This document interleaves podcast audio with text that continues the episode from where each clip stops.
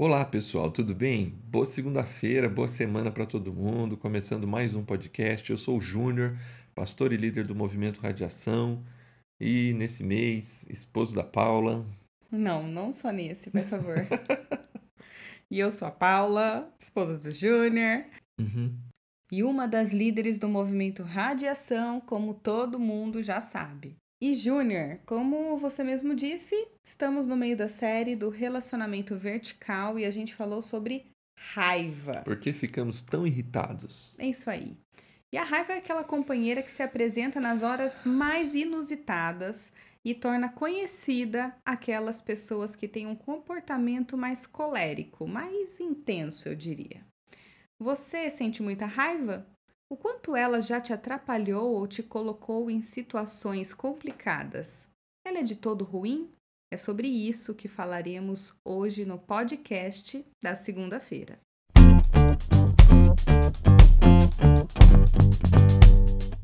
Júnior, a pergunta que não quer calar. O que, que te deixa com raiva, meu querido? Você sabe. Eu sei, mas os nossos ouvintes não. Então conte, abra o coração. Muito bem. Eu fico com muita raiva vendo meu time jogar mal. Eu desligo a televisão e vou dormir. Faz tempo que você tá com raiva, Faz né? tempo. Eu ando com raiva há um bom tempo. Tá certo que agora não, tô de boa, não tá tendo jogo. Só ver, só rever o jogo, joguinho bom, jogo conquistas. bom, exatamente. E você sabe disso, eu fico com raiva, com bagunça. Quando eu chego em casa, assim, que eu vejo coisa fora do lugar, meu rosto demonstra e é algo que eu tento trabalhar, porque bagunça com dois filhos é algo meio natural. Não tem muito escapatório. é. E sei lá. E às vezes quando eu sou muito contrariado, eu a gente, eu acho que todo mundo quando é muito contrariado fica com raiva. Uhum. E você? Fala aí agora, só eu vou me expor? Ai, ai. É, não, eu fico com raiva. Eu sou muito. Eu venho de uma família, isso eu herdei, tá? Da minha família. É, barulho. Eu fico muito irritada com qualquer tipo de barulho. Assim, sonzinhos. É, eu venho de uma casa, gente. Sabe quando você viaja e a sua mãe compra aquele monte de salgadinho? E minha mãe era daquelas que o carro ia, gente, recheado o que você queria. Ela abria a prateleira de qualquer coisa, ela tinha aquilo no carro, qualquer coisa que você queria. E ela comprava aqueles ovinhos que é uma casquinha assim branca com amendoim dentro. Sabe? Eu Esse sei, eu, eu sei. E o meu pai, ele é terrível, pior assim, com barulho do que eu. E ele mandava a gente, quando a gente começava a mastigar aquilo no carro, ele falava assim, ficava muito bravo, e ele falava que a gente tinha que chupar o amendoinzinho, o salgadinho do amendoim, até a casquinha branca ficar mole pra não ter barulho dentro do carro. E a gente, todos nós lá em casa, todo mundo é chato com barulho. É, mais, uns mais do que outros, mas eu me coloco, considero uma das mais chatas com barulho. Então, assim, barulho de pessoa que chupa, sabe, toma café fazendo eu- barulho? Então, eu. eu, morro todo dia cedo aqui em casa. É, eu naturalmente sou uma pessoa justiceira. Então, quando eu vejo uma injustiça, quando eu vejo picaretagem, me deixa assim a flor da pele, muito nervosa mesmo. E outra coisa que me deixa muito brava, muito brava mesmo, é quando eu tô de meia e eu piso num lugar molhado. Sabe quando você entra no Nossa, banheiro? raiva Nossa, que raiva! Quando eu vou, tipo, sei lá, escovar o dente e alguma parte do banheiro tá molhada e eu molho a meia. Isso dá raiva. Deixa muito raiva. Mas assim, eu posso dizer que a raiva faz parte da minha vida. Eu já passei por situações bastante constrangedoras. Eu tenho um, um, um temperamento bastante colérico, né? Você que me conhece, outras pessoas que ouvem o podcast me conhecem também. Eu já passei situações bastante constrangedoras por causa da raiva. E eu posso dizer que teve um episódio na minha vida, assim, que foi pra mim um divisor de águas. E, e com isso, depois daquilo, assim, foi bastante constrangedor, eu tive que aprender a canalizar minha raiva. Então hoje não é em qualquer briga que eu entro, não é qualquer coisa que vai conseguir me tirar do sério. A raiva continua fazendo parte de mim, eu sinto aquela todas as evidências fisiológicas da raiva, mas esse eu posso dizer assim, que esse sentimento ao mesmo tempo que ele é super importante, ele também é muito perigoso. Sim, eu falei disso no, no início da reflexão de, de sábado. Aliás, foi o primeiro ponto. Que a raiva é um, um sentimento natural do ser humano. Portanto, ela não é de todo ruim. O texto que eu usei foi Efésios 4, 26 e 27. E lá Paulo fala assim: Quando vocês ficarem irados, não pequem. A ideia, é, ele está num, num, ele tá num monte de não não é para mentir, não é para roubar, não é para falar palavras sujas. Ele tem um monte de não ali que ele fala que quem está em Cristo tem uma nova mentalidade, um novo jeito de ser. Só que quanto à ira, ele não vai dizer assim, não se ire. Ele só vai dizer assim, quando vocês ficarem irados. Portanto, para a Bíblia, a raiva é algo ela tem um lado positivo, ela tem um lado bom e ela é importante. Como é para você, é para mim. Eu dei o exemplo do William Wilberforce, Uhum. que ele é um abolicionista. Aliás, Uhum. foi quem conseguiu acabar com o, o comércio de escravos e com a própria escravidão na Inglaterra. Sim. E ele e os, os bibliógrafos dele falam que ele era obstinado. Ele, ele, ele, isso trouxe tanta ira para ele e ele dedicou a vida dele para resolver essa questão. Você sabe, Júnior, que tem um psicólogo, é, ele, ele é um pesquisador da raiva, né? E ele se chama Ryan Martin. Quando ele e, e ele tem uma tese muito interessante e vale a pena ouvir um TEDx que ele tem no YouTube. Tá lá o TEDx do Martin Ryan, do Ryan Martin, na verdade. E ele tem uma frase super interessante que fala assim: "O medo nos alerta para o perigo. A raiva nos alerta para a injustiça, que eu acho que é bem isso que você falou, né? Exatamente. É, sem a raiva, a gente não tem esse poder dinâmico, Uhum. esse sentimento. Ela, É um impulso, né? É, é um impulso para corrigir uma injustiça, Uhum. para mexer uma coisa que está errado, para ter uma conversa é, mais uma conversa mais difícil e Uhum. que você tem que ter, porque senão você vai ficar o tempo inteiro passivo diante de tudo que acontece. Sim. Só que o texto diz que a, a raiva pode virar a ira, a raiva, a irritação, ela pode virar pecado. E esse foi o meu segundo ponto. É a ideia de que nós alimentamos a ira de tal forma que ela pode se tornar pecado. E por que, que você acha que a gente alimenta a ira? Então, aí eu usei o conceito do livro do David Ian Wilson e ele traz três motivos lá Uhum. dessa alimentação da ira. Um é que a ira é como uma segunda emoção. Uhum. Então a gente se sente frustrado com alguma coisa e a gente fica com raiva por causa daquela frustração. Uhum. A outra, Eu adorei esse conceito.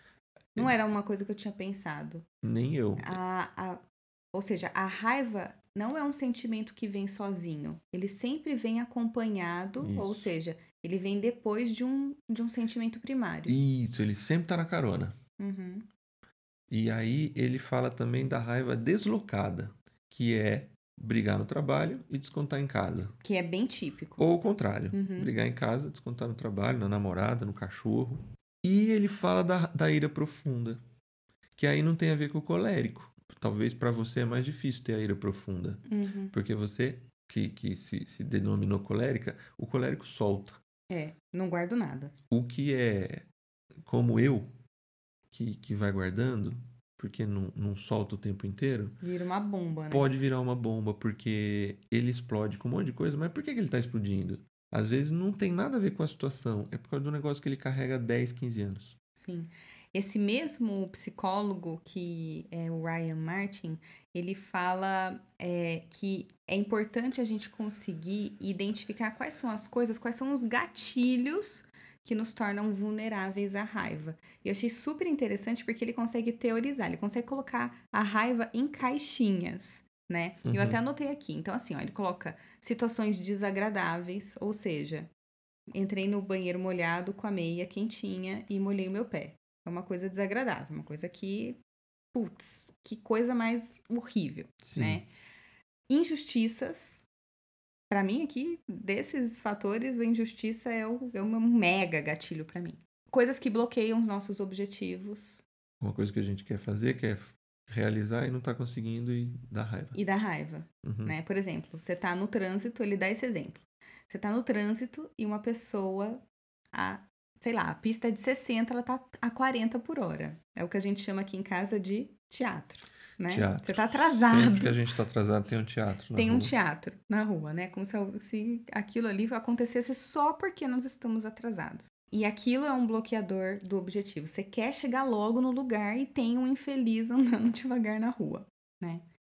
Ah, a quarta coisa que ele coloca como um gatilho são coisas que poderiam ser evitadas. Sabe aquilo que acontece? Você fala, pô, não acredito que isso aconteceu de novo, né? Sim. Coisas que poderiam ser evitadas. E a última coisa são coisas que nos fazem sentir, nos sentir impotentes. Tipo, você tá no trânsito e você pega um engarrafamento. Você tá, na, Não tem o que fazer. você tá no caixa e você pega fila. Sei lá, a bobina da criatura acaba Sim. na sua hora. A bobina da nota fiscal.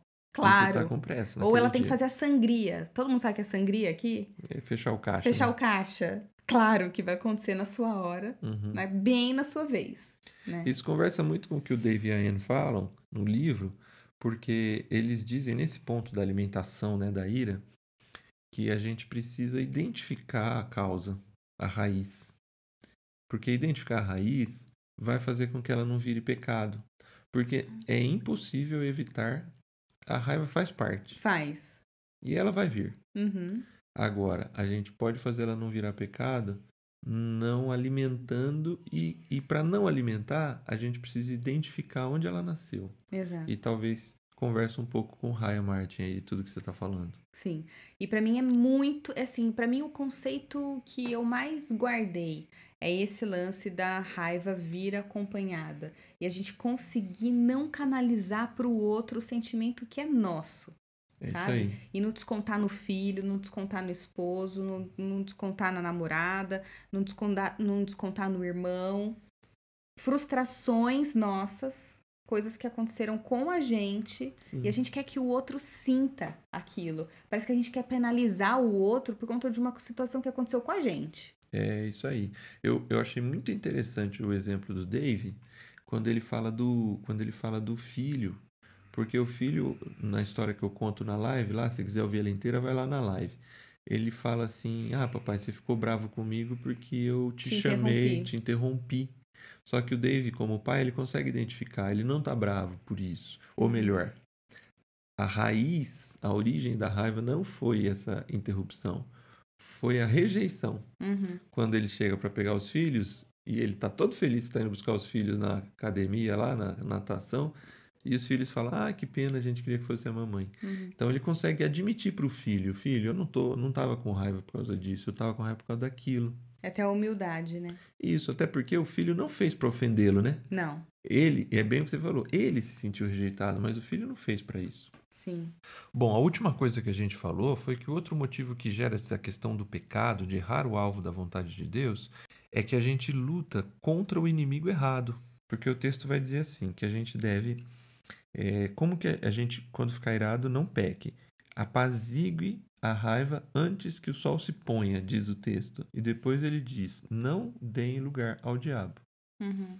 Então a ideia do apaziguar a raiva antes que o sol se ponha é assim: resolva esse problema o mais rápido possível. Não necessariamente literalmente antes que o sol se ponha. É, não deixe isso criar uma raiz, Isso aí. certo? Não precisa nem ser assim, a gente já usou muito literalmente, né? Sim. No mesmo dia. É. E Mas isso nem sempre é, pro- é, é produtivo, é sempre, nem sempre é bom. não é bom procrastinar, mas é, é, é importante resolver rápido. E a outra coisa é essa. A, dar lugar ao diabo, o texto pode ter a interpretação dessa mesmo, uma coisa mais espiritual, ou pode ser não dar lugar ao caluniador. É você dar ouvido para aquele que vai alimentando a sua raiva. Dar ouvido para aquele que vai piorando você. Não, é isso aí mesmo. Uhum. É, você tem que sentir isso Vai mesmo. criar uma raiz de amargura. É criar Isso aí. raiz mesmo, né? Então, na verdade, o que, que a gente tem que resolver? O problema com a raiva e não destruir a pessoa.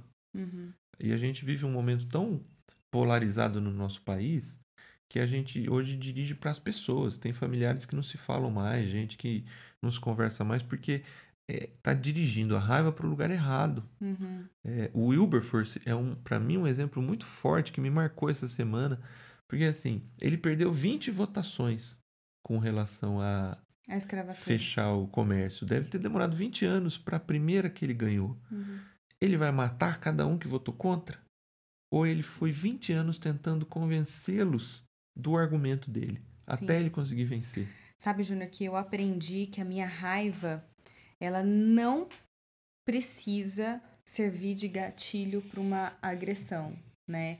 E óbvio que não é uma agressão de você sair batendo na Sim. pessoa e nada disso, mas é muitas vezes uma agressão verbal, né? De você ir pra cima, de você retrucar, de você responder e, a- e perder a sua razão, né? Num- numa situação como essa. Tem uma pesquisadora da Universidade Hebraica de Jerusalém, ela se chama Maya Tamir. Ela é professora de psicologia lá. E ela fala que as emoções como raiva não necessariamente terão um efeito fixo sobre o nosso comportamento. O que isso quer dizer? Que nós não somos marionetes dos nossos sentimentos. Cara, isso é muito importante para alguém colérico escutar. Porque ao mesmo tempo que um colérico responde à raiva com a explosão, as pessoas rotulam as pessoas que são explosivas como se elas fossem responder à agressão com, com a agressão pro resto da vida. Sim. A gente rotula. Nós somos rotulados, né? Desse lado, de- né, nesse podcast eu tô do lado de, do, da vítima É. ou não, né? Vítima ou não. Mas o- é, é lindo dizer que nós não somos ma- marionetes dos nossos sentimentos. A gente pode decidir virar o jogo. Sim. Assim como a gente aprende a andar de bicicleta, assim como a gente aprende a falar em público, assim como a gente aprende tantas outras habilidades, a gente desenvolve tantas outras habilidades, conseguir dominar a raiva e utilizar essa força propulsora que tem dentro da gente para resolver questões como a injustiça, por exemplo, Sim. é lindo. É a tal da ira justa, né? Sim, ela usa esse termo, só que ela não usa como ira justa, ela fala da raiva justa, que é canalizar a raiva para algo positivo. É, o, a teologia acaba trabalha o conceito de ira justa, que eu acho que con- con- conversa muito com isso aí. É a ideia de que o próprio Deus, ele é retratado às vezes na Bíblia com ira. E aí a gente vê algo negativo, né? Uhum, Porque ira, a gente já joga pro negativo automático. sim. Mas a Bíblia e esses autores aí que a gente está conversando hoje, essa compreensão de que a ira tem um lado positivo e ela é importante. Então, assim, é, é muito legal perceber essas coisas, assim. Quando a gente passa a se conhecer mais, sabemos quais são as causas primárias, as raízes da nossa raiva, a gente consegue começar a identificar o que nos irrita e a gente consegue trabalhar algo que a Bíblia chama de domínio próprio. Ou seja, ter um, um autocontrole maior sobre esse processo, que era exatamente o que você estava falando, Sim. em relação a você mesmo, ou a qualquer, qualquer um de nós, né? Exercer esse autocontrole diante de situações difíceis e situações de irritação, né? Quando eu decidi, quando eu- aconteceu aquele episódio que eu comentei no início, né, Pra mim que foi um divisor de águas, e eu conversei sério com Deus, foi uma conversa bem assim, Senhor, eu não quero continuar desse jeito, eu não quero ser dessa forma. É, eu não sabia disso, né? Eu não conhecia a Maia, mas é como se eu estivesse falando, eu não posso ser marionete desse sentimento, eu não Uhum. posso ficar presa a isso. Me ajude a ter domínio próprio, que é uma das dos, do- um dos frutos do espírito, certo? É, na verdade, o fruto do espírito, Espírito. inclui o domínio próprio. Isso São aí. vários conceitos: amabilidade, bondade, longanimidade, mansidão Uhum. e domínio próprio. Que eu sei que você vai virar pra mim e vai falar assim, mas nós não vamos nos aprofundar nisso Não porque não mesmo. dá tempo. Não dá tempo. Ok, fica pra listinha dos cursos, é, dos EBAs ou de podcasts futuros. É isso aí. Bom, vamos finalizar então? vamos. Refletir, experimentar E expressar. e expressar. E para refletir, a sua tarefinha é listar 10 coisas que te deixam com raiva. 10, hein? A gente falou de 3 aqui no início, mas lista as 10, top 10 aí, sua. E categoriza essas coisas nas caixinhas que o Ryan Martin disse. Por quê? Para você se conhecer, para você saber que, qual é o gatilho que pega aí pro seu lado. Eu vou repetir as caixinhas, tá bom? Anota aí. Situações desagradáveis. Uh, tá gordo, hein? Tipo assim, né? Sim. Injustiças. você tem que comentar. Coisas que bloqueiam seus objetivos. Coisas que poderiam ser evitadas. Esse eu não entendo muito. O que, que é assim, poderiam ser evitadas? Sabe aquela coisa assim, ah, uma, errar uma vez é humano, errar duas é burrice? Uhum. Então, coisas que. Que, meu, você tá fazendo isso de novo. Dava pra não né? ter feito. Pô, dava pra não fazer. Ou, ai, que burra que eu sou, errei de novo. Tipo aquela minha máscara, gente. Fui fazer, costurar minha máscara É, de cinco vezes. quatro vezes. Quatro, Quatro. vezes. Eu colocava o verso com a frente, a frente com a frente, o verso com a... E quando eu terminava, eu tinha que descosturar tudo, né? Quatro vezes pra conseguir chegar na minha máscara final. Última coisa, coisas que nos fazem se sentir impotentes. Tipo a fila do supermercado, trans, o engarrafamento que a gente Isolamento comentou. social. Isolamento social. No experimentar, Muito bem, experimente trabalhar a ideia do domínio próprio.